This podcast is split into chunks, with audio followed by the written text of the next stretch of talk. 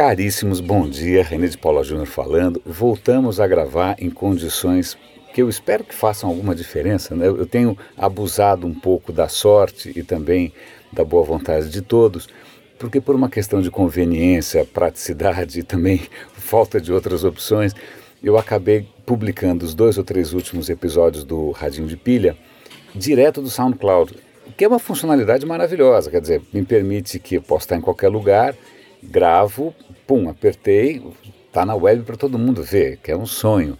Mas é, é o microfone do celular e eu nem sempre tenho controle sobre a qualidade final. Vai que vai, vamos que vamos. Então voltei agora às circunstâncias um pouco mais favoráveis do ponto de vista técnico, em que eu tenho um pouco mais de controle, eu posso eventualmente colocar alguma coisinha no fundo para vocês não ficarem só com o meu vozeirão ao pé do ouvido. Então espero que faça alguma diferença, tá? De coração. Eu estava dando uma olhada nas notícias de hoje, nada muito bombástico, mas algumas coisas que são bastante interessantes. A primeira delas é é curioso, tem a ver talvez com essa bendita história de hype, né? Que, é, que é, hype é aquela promoção exagerada de alguma coisa, normalmente com fins comerciais, né? Não tem muito respaldo de alguma coisa concreta. Eu acho que um dos maiores hypes recentes foi essa história de VR. Né? É, eu, eu, troquei de celular agora e vinha de brinde um, aquele óculos, eh, não, o óculos da Samsung, não o óculos do Facebook da Samsung é, que é um negócio de VR. Demorou um mês para vir, eu estava ansiosíssimo tal. E nesse meio tempo, eu fui me consolando com o cardboard do Google. Eu devo ter falado aqui já, mas talvez você não tenha ouvido. Mas o Google tem um, uma, o, o, contraponto que o Google está fazendo às, a essas versões mais caras de óculos de realidade virtual a Microsoft tem um HoloLens, custa uma fortuna. Não sei quem tem um óculos, custa uma fortuna. A HTC tem um que custa uma fortuna. Eles resolveram falar, vamos fazer o seguinte, eu vou democratizar, eu vou fazer um, um, um, um visor né, de papelão com lentes de plástico que custa 20 e poucos dólares. Né? E se você quiser, você mesmo faz, é open source, você pode comprar da China, pode comprar do Google. Eu tinha a primeira versão, comprei recentemente a segunda versão, que é um pouquinho melhor, e, mas eu estava ansioso com, com, com, a chegada desse da Samsung. Pois bem, nesse meio tempo, enquanto eu estava ansioso, a ansiedade passou, porque eu vi que eu não estava usando nem o cardboard nem nada, não estava sentindo falta. Né? Para mim, o, o, parâmetro final de, de se alguma tecnologia é relevante ou não é se você sente falta. Né? Eu não estava sentindo falta. Pois bem, chegou o bendito óculos, eu experimentei um pouquinho, é muito trabalho, negócio meio desconjuntado, o telefone superaquece. Eu falei, bom, desencanei por um bom tempo.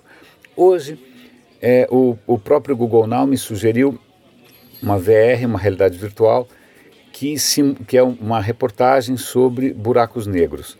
Eu falei, porra, isso deve ser legal. Aí eu peguei, para qual que eu fui? Eu fui direto para o cardboard. Eu nem fui para aquele mais sofisticado, porque ele é mais levinho, mais fácil de fazer funcionar tal. E comecei a assistir e falei, uau, que legal, né? Uma entrevista, simulações, você está no espaço, planetas, asteroides tal. Mas se bem que eu não assisti inteiro, eu confesso que eu vi só um minuto. Bom, desliga, eu falei, puxa, pensando bem, né, que é, é, essa história de VR até que tem alguns usos interessantes. E aí eu fui ler o artigo que eu, que eu vou comentar com vocês, dizendo que o próprio Facebook está reconhecendo que a aceitação do óculos do Facebook está muito abaixo da esperada. Então, tanto é que eles estão recuando e tirando do varejo tal vários lugares que você tinha para experimentar, para fazer tipo um test drive do óculos, porque realmente ainda não é um sucesso. Do que, que isso faz lembrar? Do Google Glass, né, que teve um, nossa, um lançamento espetacular, acho que é o demo mais impressionante do mundo. Até vou dar o, o, o link para esse demo do Google Glass, que realmente foi a coisa mais estrambótica, pirotécnica que eu já vi na vida. Deu certo, felizmente, senão pessoas tinham morrido, teriam morrido, para você ver como o demo foi realmente ousado. Assistam o demo do Google Glass e pensem depois no destino que teve o Google Glass, que foi um colossal meh, né? Meh, morreu na praia. Será que esse é o destino de VR, apesar de tanto hype? Observando pelo meu próprio uso, se bem que o meu uso é caseiro, é doméstico, não é profissional, não é nada, embora eu seja um cara muito voraz por conteúdo, talvez isso seja um sintoma, talvez não. Né? Eu, se dependesse do meu do, do meu perfil de uso, Pokémon Go não teria tido 5 segundos de fama, teve 10 minutos de fama e também já acabou. Né? Mais um sinal de que essa história de realidade aumentada, realidade virtual, por enquanto é, parece que ainda é muito hype. Eu vou dar aqui o, link tanto para aquele demo do Google Glass quanto para essa matéria do óculos. Tá? Eu vou dar também o link para essa história, caso algum de vocês tenha cardboard, para essa história dos buracos negros que está muito bem feito, muito, muito, muito legal. Uma coisa que eu achei, agora falando em hype, a segunda é, notícia é a seguinte. Eu estava olhando uh, os links da Technology Review, que eu sigo com, com, né, com regularidade, e eles estavam comentando, mostrando que pesquisadores compraram um drone vagabundinho de 100 dólares na Amazon e fizeram uma adaptação nesse drone. O drone é minúsculo, é do tamanho, sei lá do que, de um copinho de Danone. E usaram esse drone para quê? Para polinizar uma flor. Aí você vai falar, por que cargas d'água alguém vai usar um drone de 100 dólares para polinizar uma flor? Simples, as abelhas, por razões que ainda desconhecemos, temos algumas suspeitas, né, inseticida, fungo, diabo, é, tão, estão diminuindo, o número está diminuindo de maneira assustadora. Né? E sem abelhas, realmente a agricultura inteira, a, a natureza inteira entra em parafuso.